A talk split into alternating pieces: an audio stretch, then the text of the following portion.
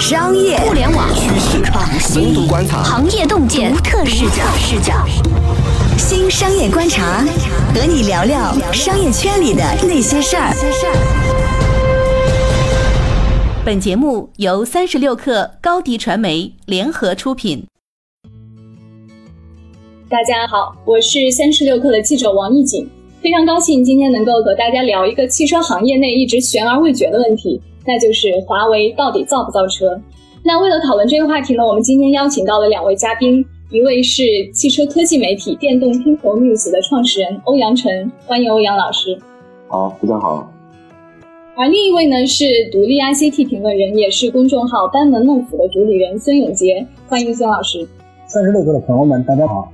接下来呢，我先给大家讲一下今天话题的一个背景知识。华为呢，它一直都在坊间传言，它一直会想要造车，但是它从二零一八年就发表过一个文件，说自己不造车。而在前两天呢，它又再一次的呃重申了这样一个事情。在十一月二十五号，华为在它的内部论坛新生社区发布了一个文件，里面说华为不会造车，只会聚焦在 ICT 技术，帮助车企来造车。所谓的 ICT 呢，指的就是信息与通信技术，它一直都是华为的一个强项，也是它的主营业务。然后这个决议，它最后还强调说，如果公司内部谁再说要建言献策要造车，那很可能会被调离岗位。可以说这个声明是非常的有决心，呃，那其实我们会在讲说华为为什么要不断的去强调这个事情，而且他最后还说这个声明有效期是三年，那么我们可以想象，有三年之后，他会不会还在发布这样一个声明？其实我今天比较好奇的就是说，像华为，它一再再而三的去强调自己不造车这个事儿，它背后的意图到底是什么？一方面可能是因为。它现在和很多国内的车企都有合作，是他们的供应商，比如说这个北汽、上汽、广汽、一汽，还有这个比亚迪啊、东风这些车企。那为了避免和它的合作伙伴构成直接的竞争，它可能就会不断的去强调这个事情。而另一方面呢，它可能是由于在芯片方面受到一些牵连，然后这个荣耀手机也逐渐剥离，所以它可能不想在因为造车这个事情上变得。再次去到啊，走向这个舆论的这个风口。那么，不知道两位老师对他背后的意图还有什么其他的一些评论？怎么说吧，我觉得华为三年内不造车，其实一个很重要的原因，其实他们自己在。实际上，我们看到去年到现在，华为其实经过了很多的风雨，嗯，包括像芯片被制裁，也包括看到的荣耀的被剥离。那么，呃。其实我觉得华为其实内部一定有很多的争议，就跟当年他造手机一样，他也讲过我绝对不造手机，包括像他们做彩电一样，也绝对不做家电行业。那么现在你可以看到，其实他都进去了。那么一个很重要的原因在什么呢？就是华为做个技术公司，如果他不做终端业务，其实它的技术进步会被停滞。所以终端业务一个很重要的原因在于说，它缺乏一个很直接的一个反馈。它总是隔着一层去做业务的话，其实是，呃，对技术进步的这种内部的驱动跟外部的驱动力其实是不足的。三年不造车，呃，那三年后会不会造车？其实现在谁也不敢说。那么有人说他肯定会造，就是从过去两次绝对也提过，绝对会调离岗位，然后绝对不能提造手机，绝对不能提做彩电。那么很多人会觉得三年后他一定会到，但是。也未必，为什么这样说呢？就是三年后的竞争格局，因为毕竟手机的产业链是很长的，这是第一个。第二个，手机的重资金链其实是一个相对低毛利率的一个行业。虽然现在新势力的这个股价，呃，在过去的这一个月里面出现了一个所谓突飞猛进，是是一个飙升，但是在三年后，其实会有更多的人会进来。然后三年后是不是个好时间？那可能要看他本人，或者说他本身的技术积累，他本身的整个架构的被验证。那我们昨天其实也聊到这个话题啊，就是华为可能真的比很多主机厂更知道车是怎么回事，更知道未来的车是怎么回事。起码在自动驾驶界，其实大家都会觉得华为的实力真的是很强。您说所谓的这方面的实力指的是什么？就为什么您觉得它比整车企业就传统车企更懂得智能？因为我们昨天聊到一个 CC 架构，对吧？反正软件可更新，硬件可插拔，然后整个的传感器可拓展，整个架构的能力，就是我们从不同驾驶角度来看的话，当然像我们现在很多车企还是在 L2 的架构平台下面去做，它做的是个对标的事情。什么意思呢？就是说我要做一辆十几万的车，然后市面上有什么车是十几万的，那我去找这么一台车来对标。那么从我可能空间比较大一点点。传感器比较丰富一点点，然后我的价格可能比较少一点点，那么它只是一个对完全一个对标的事情。但是我觉得特斯拉也好，或者说现在华为做的事情也好，它其实不是在对标，它是从未来的几年来看，现在我需要怎么样的一个架构，然后在这个架构上面我需要去走怎样的这个集成，我需要去做怎样的一些布局，那么包括网络的我们的 IT 的布局也看到了，其实它。你在做很多的前瞻研究，从二零幺二十年开始，对吧？包括甚至包括像电芯、就电池最底层的，那包括像电机的一些研究，那么更多的像 IT 领域的技术架构，比如像 PPT，对吧？那比如像智能智能座舱跟智能驾驶，它其实都在做。那它的面是很广的，而且它不是说我现在拿一台车我来做对标，所以一直有一个，就我们讲特斯拉的车，大家都会买回来拆。但拆的最积极的不是其他车企，不是车企，是华为。嗯，孙老师有什么样的看法吗？针对这个问题？呃，我觉得是这样，就是华为之所以就是所谓的造车啊，它它是做一个叫汽车的呃供应商。实际上，他说的是，比如说未来的汽车百分之七十的价值，华为都可以提供。实际上就是他看到了未来这个，尤其是实际上大家谈到未来的这个电动车的发展趋势，最重要的标准之一就是自动驾驶，这个是毫无疑问的。自动驾驶是衡量未来电动车，比如说这个发展趋势的一个最重要的标准。那么自动驾驶需要的是什么？大家很容易理解了，它就需要大量的计算。比如说，像目前比如特斯拉采用的这种解决方案，它在车身采用大量的这种传感器、摄像头，那么它需要实时的采集这种动态的视频的图像，那么反馈到这个车的中央的计算系统。那华为恰恰作为一个 ICT 的基础设施供应商，它的算力是非常强大的。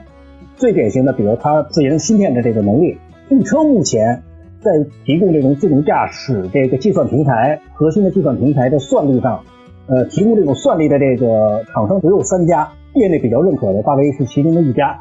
当然了，高通肯定，比如作为这个手机的芯片厂商，它也有针对这种智能驾驶的计算解决方案。但是现在目前大家比较公认的就是华为、呃，特斯拉和英伟达。华为呢，首先是在自动驾驶最基础的 I C D 设施的算力方面是比较有优势的，是它的一个先天优势。其二就是在传输方面，因为你大量的数据这种实时的传输需要的就是一个在通信方面的一个技术优势。那么这个就毋庸置疑了，华为就是通信起家，对吧？它在短端就是所谓的传输能力，肯定也是它的优势之一。那么大家可以理解了，比如作为自动驾驶，至少从端上端的计算能力。到管的传输能力，它已经具备。那么最后一个就是云的计算能力，在云端去处理大量数据的能力。那么华为实际上同样是强调了它这种算力上的优势。所以我认为华为就是基于这个 ICT 设施里边最基础的算力优势，在整个自动驾驶涉及的这个三个维度，一个是端的维度，一个是管的维度，还有一个云的维度。他认为他自己有相当大的优势，所以我认为他是现在去切进这个汽车领域。尤其是未来的这个自动驾驶，包括电动汽车的自动驾驶这个领域，它的优势所在，也是他认为，哎，这可能是我应该可以相对于其他厂商更有优势的地方。明白。哎，那孙老师觉得三年之后，华为还会再次强调自己不造车吗？是这样啊，就是我们知道最近 BU 并到了消费者业务部门，对吧？华为通过，比如说以前他就做手机，大家并不知道，因为为什么？他是通过运营商进步。他是实际上躲在幕后，比如说他是给运营商按照运营商的要求做完手机之后贴上人家的牌子，他的品牌实际上在后面，实际上都是他做的东西，所所好多技术性的技术都是他的，那么大家并不为人所知。那么通过做消费者业务，尤其是手机业务，华为的知名度瞬间就是在这几年就大涨，对吧？不论是从全球还是在中国市场，比如像中国的普通老百姓为什么知道华为，恰恰通过的是华为手机这个端，对吧？这个面向 C 的这个端就是 C 端，所以我认为。他定了消费者业务，我个人认为未来我不好说多长时间，至少华为这个官方也称了，他目前已经具备了特斯拉的能力，对吧？那我想的话，呃，作为一个消费者业务，品牌面向 C 端是很重要的，对吧？面向 C 端。另外呢，他刚才我也说到了，通过手机业务，他已经尝到了面向 C 端对于品牌提升的重要意义和价值。我个人认为，他未来不排除他自己真的出来自己造车的这种可能性。因为刚才我已经提到了，它最基础的实力，ICT 的这种实力，就是作为自动驾驶需要的实力，它已经具备了。那么设计能力，我想通过手机，大家不会怀疑华为的这个在汽车的设计方面的能力。所以我认为它未来不排除真的去，呃，怎么说呢？去推出一个自有品牌的汽车，呃，真的不好说，真的不好说。嗯，其实它现在要求所有的合作车型上面出现 HI 那个字。其实有，我觉得是有有点做铺垫，因为你看去年的这个呃华为的这个财务数据，那么消费者业务的这个销售收入占了总收入超过了一半。嗯，那么呃，所以真的是不好说，那也要看取决于华为在今后三年的一个业务进展。嗯，对，刚才两位提到这个华为可能以后也会推出一个自己的这个新的品牌嘛，其实。嗯，我记得长安汽车，它最近也是宣布，它要和华为和宁德时代做一个全新的这个汽车品牌。不知道二位对这个品牌的一个具体的构想有没有一些了解？这个真不好说，嗯，不太好去揣测未来的，因为它本身是个架构的问题。那么看起来像是整车制造，然后对基础的这个电池这一块，啊，加上呃整车的设计，三者。啊，做一个合作，一个全新的品牌。那现在消息其实真的挺少，推进的力度可能还取决于三家的博弈。那么他们呃各自在这样的领导权是怎么样的？尤其是华为跟长安之间的这个道理，谁占据更多的主导权，可能是未来一个很重要的一个看点吧。嗯，那也会决定他们的这一个全新的高端智能汽车品牌。呃，到底会怎么样？其实我觉得，目前国内的一些车企其实都尝试在在资本架构层面的一个一个突破。那么，这个突破可能更多的是在长安。嗯，好的。对，刚才那个孙老师提到的这个华为内部架构的问题，我想先稍微讲解一下，但它背后的一个基础的架构，就是华为内部它其实原本是分为四个 B B G 和一个 B U。呃，然后在 BG 下面呢，它分为了这个运营商、企业、消费者和云业务四个部门。然后在 BU 呢，它就是指的就是智能汽车的这个解决方案。现在它是把智能汽车这部分给它拉到了消费者的这个 BG 里面。那对消费者，它的这个领导就会从原来的轮值董事长徐直军变成了余承东。呃，我不知道刚才像孙老师已经提到过，他这样一个组织架构的变动，可能是华为想把自己的这个智能汽车的业务从后台走到前台，然后为未来的一些可能的这个新的品牌做一些准备。那不知道孙老师，您认为他把智能汽车放在这个消费者的 B G 里面，对于消费者这个业务部门，它会有什么样的影响？呃，我觉得还有一层考量啊，就是他把 CEO 搁到了消费者业务，可能他因为消费者前期这么多年做这个手机端的业务，可能有拥有大量的这种用户的数据。呃，因为按照华为的这个所谓的这个车的这个规划的话，比如像这个智能座舱，智能座舱实际上我觉得就跟它的手机端是非常有密切联系的，跟用户的数据，包括用户的体验。比如大家也看到有些新闻报道，未来比如说华为规划的是一个。前挡风玻璃是一个七十英寸的大显示屏，对吧？你可以在上面看电影，你可以在玩游戏，实际上就是一个手机，一个大屏手机的概念，对吧？那既然如此的话，那么它就需要把手机端的用户的体验、他们的体验、他们的数据、他们的需求，去把它克隆或者复制到车端。所以我觉得这也是它把它和消费者业务并在一起的一个原因之一。包括刚才我前面说的，未来会不会推出一个自有品牌的、自由的、自有的这种汽车品牌？呃，我想这个是两个原因吧。刚才我补充的一个原因就是，它需要跟手机端的业务、手机端的用户体验来结合，因为它希望是把它手机端的体验能够一个完整的，因为大家都知道华为手机端的体验非常好，对吧？包括它未来，比如它提出了，比如它的鸿蒙，包括它的 HMS 生态，会不会有可能最后，至少现在目前的消息称，有可能鸿蒙就会现在，第二就是用在智慧屏已经用了，对吧？但它有可能有些用在用在这个汽车上，汽车的智能座舱里边去。那么借助这个智能，借助这个鸿蒙 S，再把它的 HMS 生态推到里边去，这个是完全有可能的，是完全有可能的。但是这些东西跟它的手机端是密切相关的，所以我觉得这个也是一个合并到一起的一个原因之一啊。明白。华为其实现在在汽车行业扮演的一个角色，就是一个解决方案提供商的一个角色，就相当于是一个零部件供应商的这种感觉。嗯，那其实，在传统的这些零部件供应商，包括博世大陆啊、安波福，呃，这些巨头，还有一些像 Mobileye 这样的 ADAS 的领军呃公司，他们其实已经呃在做一些剧烈的改革，而且在智能驾驶啊、智能座舱方面已经占领了占领了很大的市场份额。所以说，您二位觉得，就是华为，刚才您提到有它有很多的优势，但是它和这些传统的这个汽车的供应商之间，它的真正的优势是什么？或者说它的差异化是什么？我还是回到刚才第一个问题里面，就是至少从我个人的了解，比如像博世这种传统的汽车这种供应商，海尔一的这种供应商，他们可能就是刚才我说到了，呃，自动驾驶未来它涉及到三个维度的技术。端的地你要有这个线路的要求，包括你传输这个管端，这个管端另外就是云端。但是至少我了解的，比如在云端这方面，传统的企业肯定是不行的，传统的汽车工厂肯定是没有不行的。比如说他把他的好多应用搁在别人的云上，但是华为是自己的云，对吧？它的计算力是很强大的。至少在云的这云端这一侧，我没有看到传统的车企，他们这种传统的汽车这种供应商。他们有什么的优势？至少我没有看到相关的报道，我没有看到相关的报道。呃，另外呢，就是在端本身来讲的话，呃，实际上呢，就是他们也在，比如说他们在智能化的时候，可能也是用一些通用的这种采购，比如说用英伟达的，对吧？那我我想的话，这可能也是造成，有可能造成这种，就是真正整车厂商最后竞争的时候，导致一个有可能是一个同质化的竞争。因为有这么一个很很重要的事儿，我补充一下，就是华为非常有意思，它分得很细。它分的什么细？比如它智能驾驶是一类，完了智能座舱是一类，它每一类都有相应的芯片和操作系统，分成不同的操作系统。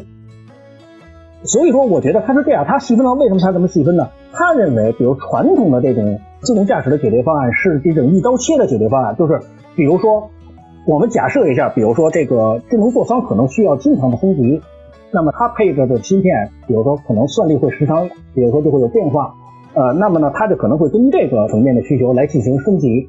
呃，但是传统的这种解决方法就是一刀切，就是我就用固定的操作系统，用固定的芯片就搁在这儿了，解决的所有的问题，它是就是一刀切嘛，就是我拿一个方案解决所有的问题，解决比如智能驾驶里面有什么样的问题，我拿它解决。呃，智能座舱里的用户需求是什么，我也拿它解决。但是华为把它分成了三个层，分成了若干层面来解决。我想这种细分化，一更能解决这种，比如说自动驾驶汽车，一个是自动驾驶汽车本身的技术问题，其二就是车内智能座舱里的用户体验的问题，更能有针对性的去解决。比如说不同的升级周期啊，对吧？对于整个车企降低用户成本，我想也是一件好事儿。这是我看到的，就是它跟别的传统车企采用一刀切的这种自动驾驶解决方案不同的地儿，它是细分，它更细分。因为它可能，比如说在智能座舱里边，我可能有之前这个手机端的这种用户体验的经验和积累。那么我认为用户需要的是什么样的东西？他需要什么样的算力需求？需要什么样的系统？需要什么的应用？我来给用户提供。那我可能实时来升级。但是呢，比如智能驾驶可能，哎，升级周期可能需要三年，或者比如说两年，哎，它可能是不一样。呃，那作为传统的车企，他们在做这种自动驾驶方案的时候，就是一刀切了啊。那我可能底层的芯片我全用英伟达的，啊，现在最好的我就使了，或者我有采用一个终端的，呃，那可能未来多少年可能是英伟达升级了，它就能升级，它才升级，对吧？它要不升级，它也做不了升级。所以我觉得华为更是细分，就是针对自动驾驶，它分成了几个层面，来针对这个不同的层面提供相应的解决方案。我觉得这是它很大的一个优势。汪洋老师有其他的看法吗？我觉得孙老师提到那个，在其实他提供了一个传案。我们来看，就是现有的供应产业链上的巨头们，其实都是在上一个时代的架构下面诞生。嗯，我们换句话说，其实汽车行业一直是在在变，其实它一直在创新。那么回到现在的供应链巨头，其实他们之前是配合着主机厂完成了上一次的的革命性的创新，所以他们很多的设计定义。其实它是成惯例的，它其实是在上一个架构里面完成了我在底盘悬挂，那么我在呃进一步电电机化的上面，它做了很多的一个事情。那我相信他们也在努力的做改变哈，但是其实面对着信息技术跟嗯制造技术的深度融合，其实他们体现了他们技术积累的底蕴的不足。那么，其实我记得徐志新讲过一句话，他说现有传统车辆中的一些部件，可能未来只占百分之三十到四十，那么会有越来越多的部件跟架构啊、传输跟呃电子和软件相关，大概占百分之六十到七十。那么这是一个关键的转变，大家都在各自往对方的领域里面去尝试着做一些创新。呃，我我们也提到这个，刚才宋老师提到了，他们其实。在每一个领域，不论是智能座舱、智能驾驶，还是智能车控领域，它其实都在做自己的解决方案。那么你可以看到，华为在整个过去两三年间，对于造车这个事情，其实研究的很够，啊，就是从一个全新的架构角度去切这个全新的市场，所以你才会看到，在国内有这么多选择厂愿意跟华为去做合作。我甚至在前两天的这个呃广汽埃安的品牌成立之后的。领导中听到埃安的高层说，智能座舱这样的事情就应该交给华为去做。那换句话说，也就是说，现有的产业链巨头无法提供这样的完整的解决方案，这是他们需要去突破的地方。三年后会怎么样？其实现在大家也想不清楚，因为大家各自都在往对方的领域去伸出触角，尝试着呃提供一个更细分、更完整的一个整体的解决方案。欧阳泉老师说的特别好，正好提醒了我一下，就是他针对这种细分化有一个还有一个好处是什么？比如说某一个传统车企，我要做自动驾驶，比如说我说，哎，我这个电控可能我认为，比如说是某某厂商的比较好，OK，你可以用这个。我认为华为这个智能座舱很好，那我就用华为的智能座舱。这无疑对于华为来讲，它又多了一个机会，它多了，实际上它比别人多了两个机会。对吧？它细分了嘛？它多出的这个细分呢，就是它的机会。比如我三个方面都很强，但是有的厂商认为，哎，可能这方面我更信任，比如说呃某某某厂商，那 OK 好啊，你就拿你你就用那个。但是这个我可能哎，这个华为的好，那我这这一部分就用华，比如智能座舱我就用华为的，因为华为本身做手机端，对吧？它很有优势，它有体验，了解用户的这种体验需求，它就了解用户的需求。那我智能座舱就用华为的，OK？我觉得这个也是华为的一个市场竞争策略。对，其实刚才两位提到，就是说华为它作为一个智能汽车解决方案供应商，它到底有什么样的一些优势？但是其实我们会不会将来会遇到这样一个趋势，就是整车企业它会越来越把不管智能座舱还是智能驾驶这些技术，越来越变成自主研发，就是它越来越倾向于用自己拥有这种能力，而不采用外部的供应商。比如说特斯拉，特斯拉它每年投入百分之四左右的营收去研发。它现在在智能座舱啊、芯片、自动驾驶，包括三电，然后座椅啊、动力电池这些，它都已经构建了自己的一个全站的自研体系。然后这样的一个自研体系，也对它的这个毛利的提升有非常大的一个效果。然后国内的一些新造车企业也都在纷纷的模仿它的这样一种做法。然后甚至长安汽车，就是刚才说到的，要和华为一起。合资去做一个呃全新汽车品牌的长安，它现在最近也在招募一批专门做智能驾驶的一个人才，也就说明它其实也想自己去研发智能驾驶。就即使说华为有优势，但是万一这些整车企业以后越来越开始自研的话，它这样的一个地位能够保持多久呢？其实这说到了一个很重要的话题，就是我们看，当我们到五年后来看汽车市场。到底是集中的还是分散？那如果是集中的话，那么毫无疑问，它会向技术创新领域的顶部的这个车企去集中，这也是很多车企所担忧的一个事情。如果它是分散的话，那么我们可以看到，其实有大量车企不具备我们所谓的全站资源能力，也没有这么多资源让每一个车企都能具备所谓的全站的资源能力。就北科争流嘛，那么华为的风险其实也恰恰在这里。如果这个市场是集中的，它有可能跟一群不成功的车企站在一起，所以它最后的唯一的打法，就刚才孙老师提到了嘛，给中国移动提供所谓的合约机。那么在合约机时代，其实你能看到，合约机是在那个年代被骂得很厉害的一种机型，就基本上。就属于没办法吧，就是属于没办法大家才要用的一种机型。那这也是华为最后要自己来做消费者业务部门，那要自己出手，这个很重要的原因在里面。因为做合约机，华为永远不可能实现品牌的跃升，也永远不可能有现在的这样的一个市场地位。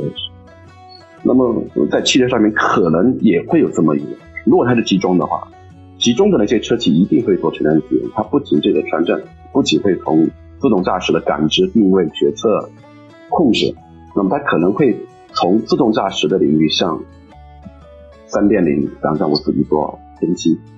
还会像特斯拉一样，我自己做芯片，那未来也在传说自己要做芯片啊。所以说，如果它是集中的话，那华为一定会造车；如果它是分散的话，华为可能，呃，我觉得哈，他提到的增量的所谓的产业链供应方，那我觉得其实这是一客气话。那么讲的直白点，就是他的目标就是干掉大陆国食品。对，然后在新的时代里面，他的确有这样的可能去继续起来。康老师怎么看？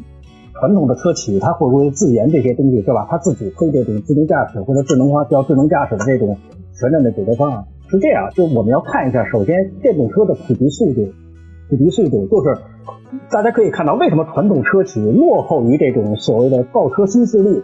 实际上，特斯拉已经不属于新势力，它已经做了十多年的电动车了，对吧？它应该属于起步很早的了，到现在才开始结果。那么像国内的小鹏啊、什么理想啊这些东西，都他们都这些车企，他们都属于这种新势力。但是你可以看到，为什么传统车企大家说，你看，比如传统的车企已经不行了？呃，我觉得一可能是他们就是有一个原因很重要，就是他们确实是对于这种新兴的技术比较落后，它起步比较低，对吧？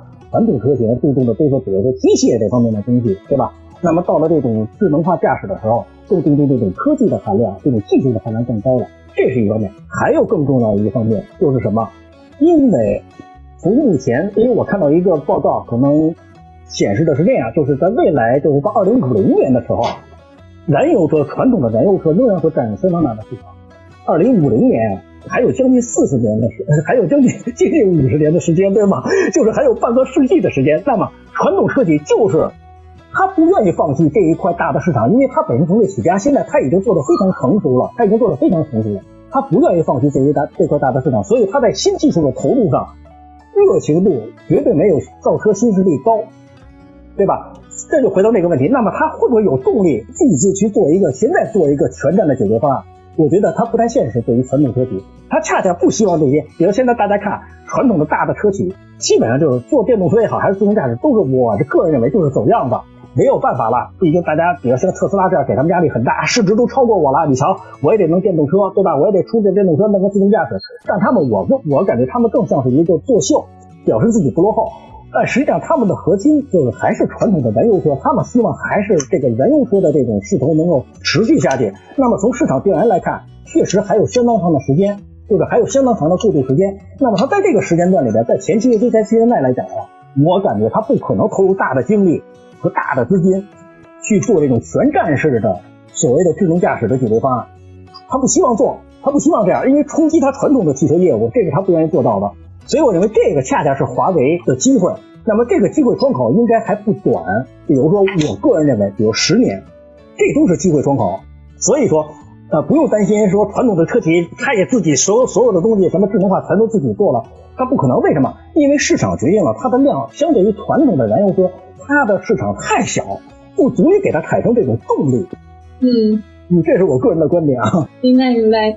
这个确实是一个就是基于它既有利益和一个未来利益配套的一个问题，对，嗯，其实还比较好奇的就是，因为华为当初它切入手机市场的时候，它相对小米来说，它走的是一个高端的路线，而当初小米它要之所以走一个中低端的路线，是因为苹果已经在国内占据了一个高端的市场，所以它走了一个低价的一个路线，呃，后来的华为就顺势进入了这个高端的市场，那如果呃，华为以后想会要做自己的自主品牌的这个汽车的话，它会走一个什么样这个定价的一个智能汽车的一个市场？因为现在我们看到新造车企业，他们现在一般都是三十到五十万之间的这个价位。那如果华为今后要做的话，您觉得它可能会啊进入一个什么样的价位？它是否会延续之前这个手机的一个策略？哦，我明白，明白。是这样，就是你要看它的对标对象。我们只是假设它真的要做自有品牌的这个汽车的时候，哈，嗯，你看一下它的对标对象，肯定就是特斯拉。嗯，比如我们就以现在为例，比如现在主流的特斯拉的主流车型 Model 3，对吗？那 Model 3现在多少钱在中国？二十多万，对吗？对那我想它直接打二十多万的车型，肯定是这样。嗯没有钱，因为初期就要先需要量的积累，我就要通过量的积累，才能有更多人知道我，对吗？你再高端，比如你用户量少，知道你，那对你的品牌传播效应也不一定好。所以我想，它肯定是这种策略，就是如果它进来之后，那么当下，比如当时的时候，谁是中国汽车的主流电动汽车品牌，我就打谁，我就打谁，我就从这从这个价格点先切，切进去之后，我有可能按照未来手机，比如说我 Mate 系列定位在高端，对吧？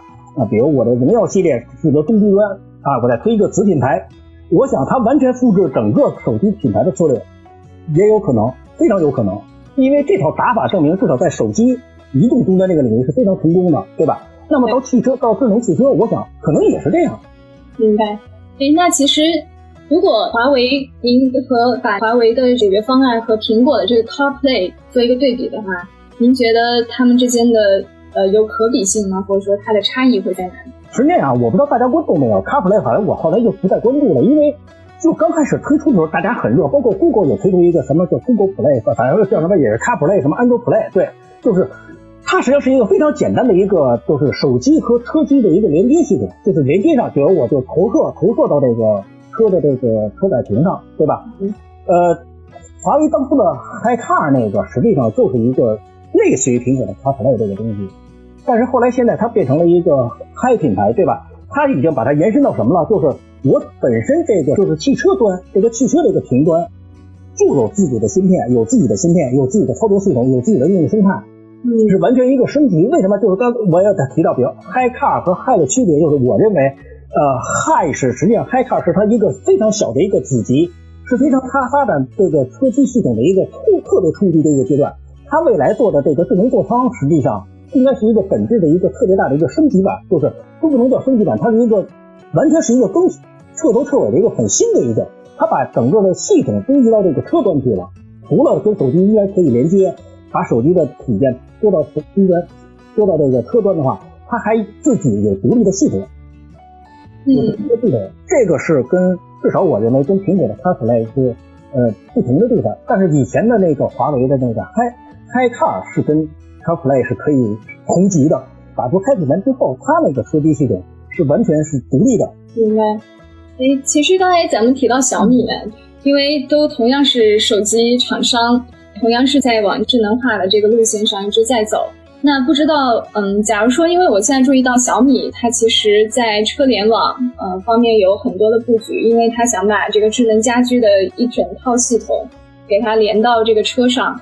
嗯、那不知道它和华为相比的话，它在车这个方面的策略啊、有什么样的不同？不知道您有没有一些了解？呃，因为我 我感觉小米在车方面的信息比较少啊，嗯还是那个问题，就是呃，因为有一些自主的创新东西是缺失的，对吧？这个不用说了，大家很清楚了。那你比如小米说，那未来比如说别的手机厂商会不会做？对，比如他当当时他自己先推 IoT，对吧？先打 IoT，现在其他的像 OE 都做 IoT 了，华为后来也开始做，对吗？那后来小米变得非常强劲的竞争对手。那么最后大家都在做一个，都在进入同一个领域，拼的是什么？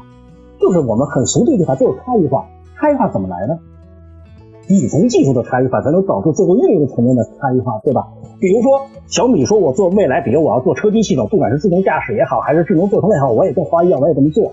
但是你一个供应商，你比如别的厂商一看啊，你能获得的底层技术，别人也能获得。那这会儿的话，怎么考考怎么考验你的差异化的优势在哪呢？但是华为恰恰它具备一个差异化的底层技术优势，这个是小米不具备的。但我并不是说小米，呃，做智能汽车就做的不好，比如人未来做可能做的也很好啊。我用通用呢，我在这个基础之上我再创新也是有可能的。但是我认为底层的创新和差异化是最根本和关键的。嗯嗯，明白。哎，其实今年有一个特别的趋势，就是在这个智能汽车领域，它出现了一种蒸蒸日上的这种氛围。就是因为去年的时候，新造车企业其实已经算是有点一片哀鸿的感觉。然后，但是今年在这个嗯，随着他们交付量的提升，然后国家政策的支持，以及一些投资机构的这个资金的支持，嗯那些新造车企业突然一下子就回血了的样子，然后他们市值也在逐渐攀升。嗯这其实给市场一个信号，就是说我做整车的企业是更受到欢迎的。而如果你是只是做一个解决方案的供应商，可能就没有像以往那么受到关注。呃，那不知道您对于这样一个趋势是怎么样看？对，我觉得你说的这特别有道理，就是，所以我刚才咱们之前探讨过这个问题的，就是我个人始终认为华为不不太可能始终躲在幕后，嗯，因为打出一个自有的汽车品牌，这个你说整车的一个品牌是非常关键的，是非常重要的。嗯，因为你在后面做技术支撑，好多人并不清楚，对吧？它不是那么非常直观的。尤其是你像 C 端的时候，对吧？人家 C 端的用户谁告诉你买车，说这个发动机是，他很少去问。他一看这车整车设计漂亮，谁的？奥迪的啊，这什么？哎，这好，奥迪车就好。对于它的品牌知名度是非常有这个影响非常大，所以这也是我始终认为它极大的可能性，未来百分之九十以上的可能性，它肯定要推自有品牌的汽车。因为就刚才你也说到了，比如说像什么小鹏、理想，不都是有自己的汽车品牌？但实际上背后的技术好多都是别人的，都是供应商的技术，供应链厂商给他提供的技术，对吧？他作为一个，说句不好听的，就组装起来，我再做一些小的创新，所谓的微创新，OK，我交付了，大家一看，哎呦，这个理想汽车很好，你看中国的造车新势力，啊，小鹏这股价猛涨，对吧？投资人也吸引投资过来进来，你看。对，实际上这个就是做 C 端一定要，我觉得 C 端最重要的就是品牌，非常就是你这品牌的曝光度非常重要，而且是非常直观的曝光度，而不是说你躲在后边说我在介绍这款车的时候，谁给你介绍说后边用的是谁谁的技术啊？消费者不关心这个，消费者知道你的品牌就是你的产品摆在这儿，很直观的给我，我在用。嗯，他甚至认为这所有的机构都是你自己的。嗯，买的话，对吧？你有一个产品的品牌。对对对。品牌确实是很重要。那这个十月二十五号，呃，华为发布这个内部文件里面，它其实提到说，这个它不造车这个呃文件，它是三年内有效，就是 它设定了一个有效期。不知道这是它华为一贯的惯例呢，还是说它就是针对这个事儿，它预言了三年以后我很可能造车？因为我在想的是，三年这个时间段其实还是蛮有意味的，因为。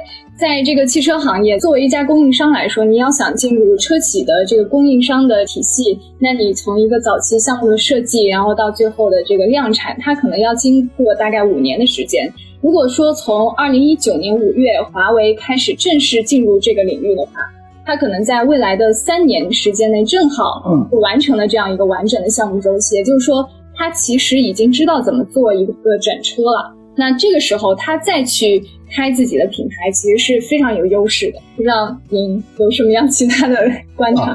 对，是那样。你可以看到，就是华为的高管在谈车的时候，他已经说了这句话非常直白，大家都很容易理解。特斯拉能做的，我都能做。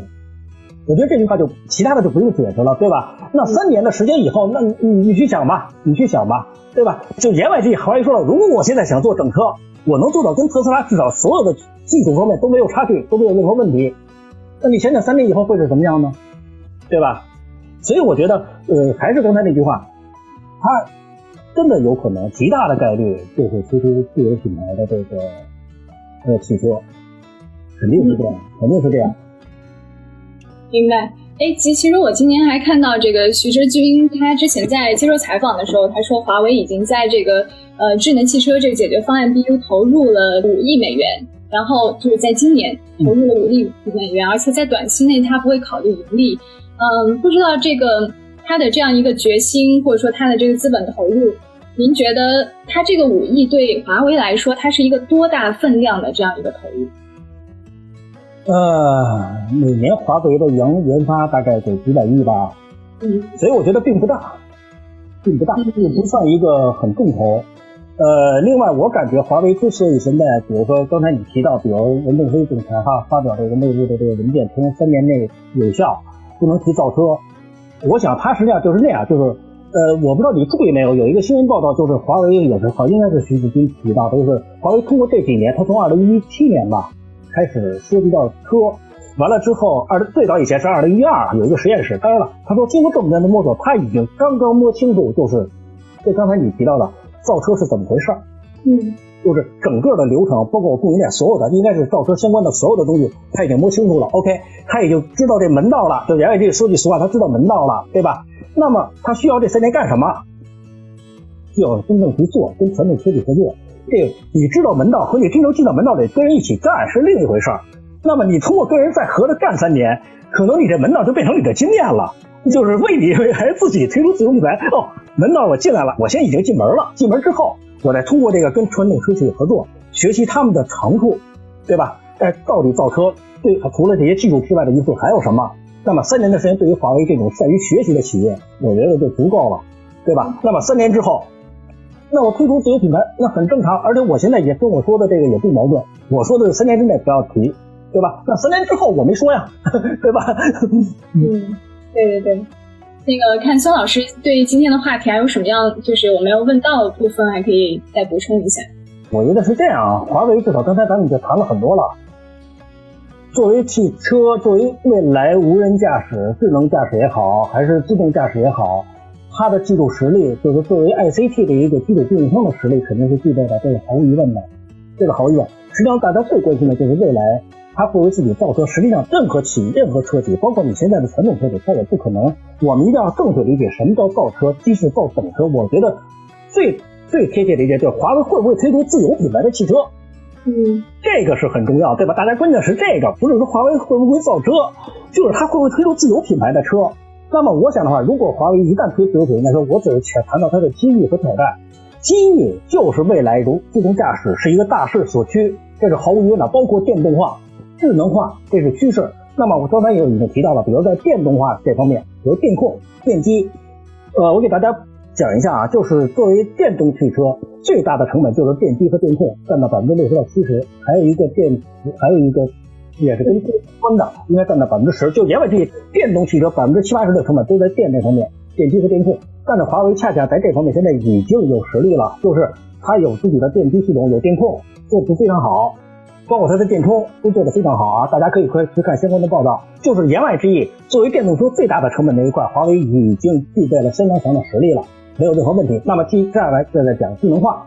那智能化刚才讲到了，它把智能化分得非常细，它把汽车智能化分成了几个维度：一，智能座舱，就是车内；其次，智能驾驶就叫开，一个叫开，华为提的非常有意思，开就叫智能驾驶。呃，还有一个叫用，叫华为云来支撑你的用。还有一个是呃，我记不清了啊，就是跟智能座舱相关的，跟用户体验相关密切的。就是它在这几个智能驾驶的层面，它细分成这几个层面。那么这几个层面，刚才之前已经提到了，它都具备了，它都具备了基础能力。什么基础能力？芯片、算力、细致。OK，那么这两个具备了，就软硬已经具备之后，那么我想其他的事情就很容易解决，对吧？这个基础性的技术已经具备了，所以我认为这个它是最大的优势。那么挑战，刚才我也提到了，就是传统车企具备的那些优势。华为是通过什么？比如刚才欧阳晨老师也提到，比如说初期如果跟一些特别小的，或者说不太知名的小的车企去合作，可能对于他提升或者摸索这种积累这种汽车传统车企的这种制造的他们的优秀的经验，可能不一定有利，不一定有利，对吧？你要向大的厂商去跟他们合作，呃，大尤其大的国际的这种汽车厂商去合作，去积累你，去把你的短板尽快的去弥补，对吧？那么未来会不会自己造？那也要看，比如说未来华为到底积累到什么程度了，在制造，包括设计，包括设计、设计制造层面积累到什么程度，通过跟传统车企的合作，对吧？如果他认为成熟，那他可能有可能他自己就做了。那我让我自己开工厂吗？我自己建制造工厂也没有问题啊。那如果他觉得我不划算，或者我积累的没到这个程度，那我把这一部分制造和设计外包给其他的厂商，传统车企也可以。就是它未来的策略是很不确定的，同时又是灵活多变的。啊，这是我个人的观点啊。明白。针对于欧阳春老师，就想问您一个问题，因为您对这个电动汽车行业是非常的了解。所以我在想，就是假如说三年之后啊，这个华为真的要推出自己的这个自主品牌的汽车，那您能预测一下三年之后整个中国或者说全球市场的一个电动汽车的格局会是什么样的？然后华为在此期间，它如果三年之后加入的话，它会处于一个什么样的位置，以及它应该采用什么样策略才能够啊？有自己的优势。其实，包括前两天网友比较跑，包括我之前问李斌，大家都把所谓的真正的大战日或者说决战日定在了二零二三年之后。嗯，对吧？比方像二零，今年讲电动汽车元年，对吧？那么很多人认为，其实二零二一、二二都是一个基础的一个年份，真正的一个我们讲决战或者说一个。呃，大的一个大战会在二零二三年，那么你算起来刚好是三年。那么也有很多人讲，苹果一定会造车，而苹果出车的时间段也就在二零二三年，所以我觉得这个三年其实不是瞎定的，就是他们条件里面讲，起码起码在三年内我不会造车，但三年后的事情，其实我现在可以看到的是会是一个所谓决战或者是一个大战，大家都在这中间去积累很多自己的呃算力、算法、技术，然后整个的基础准备。那么从这个角度来看的话呢，我觉得华为大概率三年后会出车，而且当时的竞争会非常的激烈。无论如何，华为会在智能汽车这个领域里面成为一个很重要的角色。现在目前能看到的，那么对于华为三年后是不是一定会出一台华为的一台车？其实我我我觉得最关键的是看这三年之中，它跟整个产业链、跟整个汽车行业的一个深入的一个呃交互的一个最终的结果是什么？它到底能拿到数据？它能不能像 Mobile Air 的 IM 一样？真的在承担的感知这一侧，在自动驾驶这一侧，在智能座舱的整个的芯片领域，对吧？就是在我们讲到的，在这个未来的 V2X，在边缘计算，在它的阿龙 MH 五千这一套整一套五 G 的这个所谓的 V2X 这个单元上面，到底赚多少市场份额？那无论如何，华为会成为下一代呃这个汽车行业里面一个很重要的参与者。也甚至是一个很重要的一个行业政策的一个引领者，我是这样想的。嗯，刚才在跟孙老师聊的时候，其实我们谈到了一个问题，就是假如说他真的要做自主品牌，华为很可能，华为会把自己的车定义在一个低端线、中端、中端线，还是一个高端线？您是怎么看？其实我我觉得，如果他真的要做，这肯定是往高端领域去走。就我们讲科技是最大的心首先，我们定义华为到底是一家什么公司呢？如果讲新造车，在中国而言，新造车如果有两轮的话，第一轮其实是在二十一世纪初，也就是两二零零二、零三、零四年那一波，那那是一个所谓的汽车的增量市场。世界是中国汽车市场不断在膨胀，所以你会看到有很多的中国的民族品牌在那时候跑出来了，包括像吉利，包括像比亚迪，也包括像长城。那么它现在在市场竞争力，大家能看到，那么他们是从低端切入这个高端市场。那么最主要原因在于。当时中国的汽车产业链并不是很完备，但经过这么多年的发展，其实我们可以看到，不论是珠三角还是长三角，其实造车能够找的供应链其实已经是非常完备了。那么在这样一种情况下面，华为一定会走一条高端的路线，所以这也是它的一个巨大方向。我们刚才我们提到的，到底以后未来智能汽车是在行业集中，还是依然像这样的一切的行业分散？那么大家会认为更倾向于行业集中，因为真正的资源或者说全站资源，呃，一定会呈现资源集中、人才集中、资本集中的一个情况。那么在三年之后，华为再来造车，我觉得想问的一个问题不是它造不造车，而是是不是它太晚了。嗯，对，对我觉得做产业链肯定是不晚，但是如果它再造车的话。其实我觉得它已经晚了。如果我们按智能驾驶领域来分的话，二零幺六年是一个非常明确的划分点。二零幺五年，我们现在看到的所有的新造车，甚至包括特斯拉做所谓的阿达斯资源或者说 Pilot 的资源，都是从那个年份开始。也就是说，我往前倒推五年，我打现在的移动版，所以你看到的事情是在五年前有一帮所谓的行业精英看到的事情。那么。华为在这个时候要看到的其实是二零二五年的事情，所以它的行动，如果它要造车，我觉得它的行动其实应该比现在还要更快。明白。我们刚才聊到一个问题，就是说咱们之前因为谈到了很多华为如果要造车，它具备的什么样的优势以及它成功的可能性，但是我们也会比较担心它在做这个事情的时候，它的风险是什么？汽车。它是一个未来的一个移动终端，就像现在手机也是一个移动终端一样，它肯定是要布局这个业务的。但是它的风险、它的弊端、它的缺陷，嗯，是在什么样的地方呢？欧阳老师，缺陷其实你，我觉得这一次他们把整个的智能的 BU 并进消费业务部门，其实就是因为他看到了弊端。所谓的弊端就是他不掌握数据。嗯。所以它能不能像 Mobile 的 REM 地图基础服务一样，能够跟很多车企在这方面达成数据的共享，就是其实是关键。因为现在的车企其实也很清楚的知道，数据会是未来一个核心的资产。嗯那么在核心资产的分配上面，其实华为并不是占所谓的优势，占优势的我们可以看到是 Mobile，因为 Mobile 在 ADAS 领域某种程度上具有独占性，所以我们经常讲，它不仅是占了百分之百的利润，可能是百分之一百一甚至百分之一百二的利润在里头。那么在这样的一个技术的垄断条件下面，所以 Mobile 在技术它能做它自己的 REM，讲白了就有点像特斯拉的车的模式。我每一辆车上面都会向我回传我的地图数据，我我用动包的方式去完成我的整个的呃算法优化，我的数据积累。好，OK，那华为如果没有这个自己的终端，嗯，华为其实把所有的产品都吹，嗯嗯，to C 的面讲成自己是终端嘛。如果他没有自己终端，他要跟别人去合作，用别人终端去完成整个数据的这个收集。那么数据的收集背后还有很大量的工作要做，比如像有没有数据的自动标注的工具，有没有数据的自动采集的工具，这对华为其实都是考验。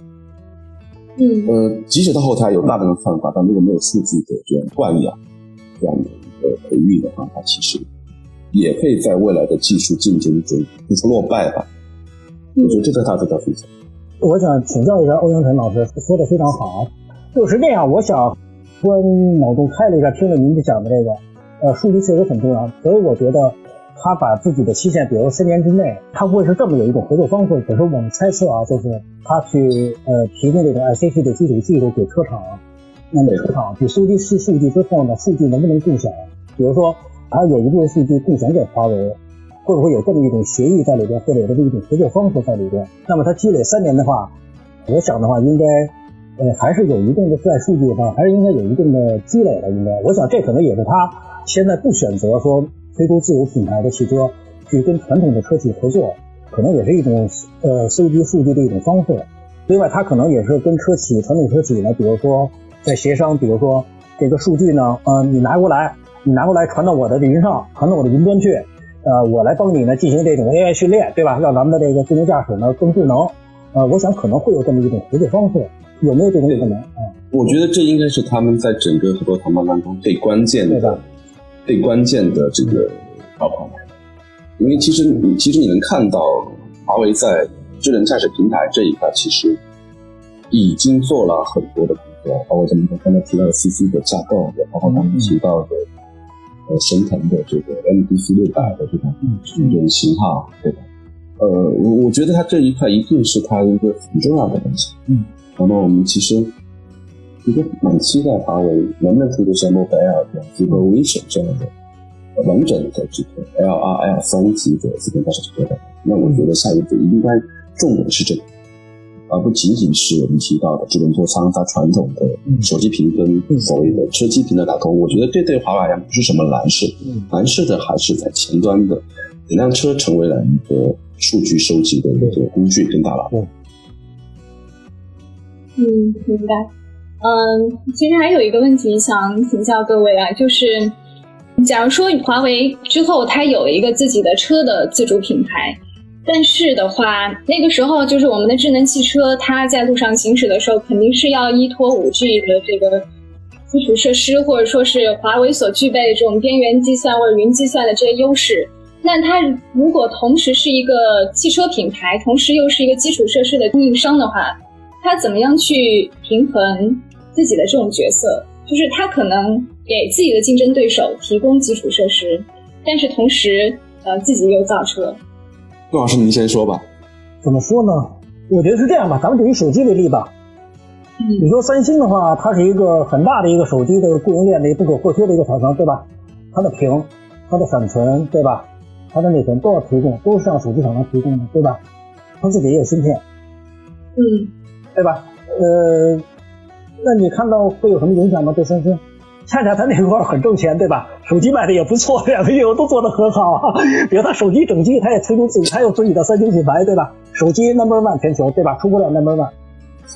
供应商作为供应商的角色，他也是不可或缺呀。大家也在用啊，不用说手机厂商说，因为你也做手机，所以我不用你的闪存了。我也不用你的显示屏了，恰恰你的显示屏我必须给用，因为你做的很好。所以还是回到那句话，如果你的技术足够先进，足够过硬，呃，人家比如说合作伙伴，比如说整车厂商，不管你造自己造不造车，那是你自己的事儿，你把你好的东西给我提供过来，就 OK。我自己再看，在这个基础上，我再能不能做微创新也好，还是创新也好，这个跟手机是一样的。三星不是典型的例子吗？他自己既做手机，他又是供应商，但是两块业务做的都很好啊。嗯哼，供应商还很挣钱，不是说供应商说，比如说啊，手机厂商一看啊，你自己做手机，我不采购你的了，不是啊，他恰恰那个作为供应方的话，他这个盈利，他的利润比他做手机还要高啊，高得多呀，对吧？那华为以后会不会就是在汽车里就是充充当了一个三星在手机里的角色？我既做供应商，我自己又做汽车，有可能我作为供应商的话，我可能更挣钱，对吧？欧阳老师这样，我其实觉得它是一个技术问题，也是一个商业问题，但它跟宋儿子呢一样，它本质上是一个技术问题。就当我的技术能够被充分验证的时候，有什么理由不用？这个行业一定有大量的人会进来，一定有很多品牌需要好的解决方案。尤其在中国，中国人多车多，原本就是一个无限可能的一个国家。那所以在这种情况下面，我觉得首先是技术问题，华为需要解决就是自己的技术领先性，啊，不论是智能驾驶、智能座舱，还是说智能的这种操控方面。那么其次才是商业的谈判问题。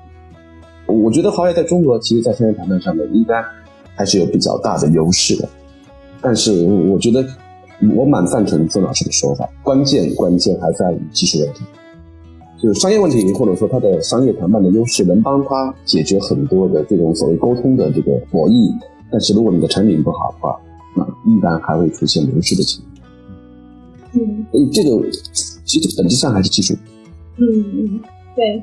我看今天的时间差不多了，不知道那个欧阳晨老师针对今天的这个话题有什么需要补充？我就说一下他为什么要进入这个汽车领域吧。我觉得基本逻辑是这样的，他呃的确需要从他的现有的业务来看，他需要有一个大的 B 端 C 端业务，就除了这个手机业务之外，因为手机业务它一定会遇到一些挫折，包括今天提到他要做四 G 的这个手机，那么他需要一个全新的业务来支撑它的体量。那我觉得这这是表层。底层就是它作为一家技术公司，它不得不进入智能汽车行业。它如果不进入这个行业，它一定会在技术竞争中落伍。我觉得这是它必须要做这个事情的一个更本质的一个思考，而不只是从它的这个营收或者财报的角度来考虑这个事情。啊，他做了一个实际业务之后，他其实会在一些很尖端的，比如像我们讲智能驾驶，其实本质上是 AI。那么。这么大的一个场景，这么大的数据量，这么大的训练集，这么大的可能性，包括像算法的演进跟迭代，你不做汽车这个领域，你无法应对。你汽车其实要应对所有的，刚才我们讲特斯拉的这个 SFD 的 beta 版本，其实已经是一个革命性的突破，就是它证明汽车的确能像人一样通过双眼来解决绝对定位、相对定位，能解决识别的问题，然后才是后面的这个。决策跟控制。那么，如果不在汽车智能汽车行业，又在智能驾驶领域有所建树的话，它未来可能在其他行业，在其他的技术领域也会处在一个竞争的劣势。这是我觉得华为必须要进入这个行业的原因。而且从目前中国的技术积累来看，可能华为或者还有大疆会是一个要有竞争优势的两家企业。而且很有意思，他们材料都在深圳。嗯嗯。那您对大疆的在车方面的一些信息有什么样的看法？跟大疆的事情消息其实非常的少，我我也是听到有些朋友讲，其实大疆很强，就是无人机这个事情其实是很神奇的，一架很小的机器在一个镊子上面，前面能够自动停下来并避障，其实这是什么？这其实是相对定位啊，用视觉的方式解决了，或者用传感器的方式解决了我在哪里，他在哪里。然后还能很精细的完成我停在它前面这样一个动作，然后我再绕行。这个事情其实跟智能飞行汽车或者说跟汽车有很大的本质不同的。嗯，对，所以可能大疆也会是一个很重要的角色。嗯，但是相关的公开消息其实并不多。嗯。也就是说，其实大疆在无人机上面它积累的这个感知和定位的这个技术，其实是能够横向平移到这个智能汽车领域的，因为自动驾驶是一个需要感知和控制之后才能做决策，呃，感知和定位，然后之后做决策的控制的这样一个对流程。对，而且它在控制领域其实已经做得很好，嗯因嗯为它是一个很小的东西，然后它的横移面这种感知的精度是要求很高的，然后你的控制的精度也要求是很高的。嗯，明白，确实非常有意思。而且深圳确实是有一批这样的，它的供应链是比较成熟的。不知道他们俩就是在那儿，就在大湾区，其实会有呃一些相对优势吧。不知道孙老师还有什么样的补充吗？没有了，我觉得基本上就这样吧。刚才那个欧阳腾老师补充的那个也挺有意思的，就大疆，我我只是就我所知道的信息，大疆在无人机确实很牛啊，就是最初你反正至少目前看，如果美国没有美国这个非市场因素的制裁的话，大疆在美国市场占了百分之八九十吧无人机，我没记错的话啊，百分之八九十基本都是就是全是大疆的无人机了。它之前崛起的时候，在美国是把若干家美国的这个无人机公司全给干掉了，通过技术创新。所以我想的话，它未来，比如说刚才呃王阳晨老师也提到，它这个相关的定位，包包括它这种悬停啊、避障啊，实际上大家一想不就联想到了自动驾驶不就这样吗？原理是一样的呀，你就自动避障，这边信号灯停识别就是这样，所以它也具备了一定的，我觉得一定的这种呃自动驾驶的这种造车能力，它的技术肯定是有。嗯，这个话题其实是有很多可延展性的，因为都是一些非常市面上最为人所知的公司在进入这个领域，包括 BAT 或者说是一些车企啊，或者说初创公司，其实都在做这个领域，非常值得我们去继续探讨这样一个问题。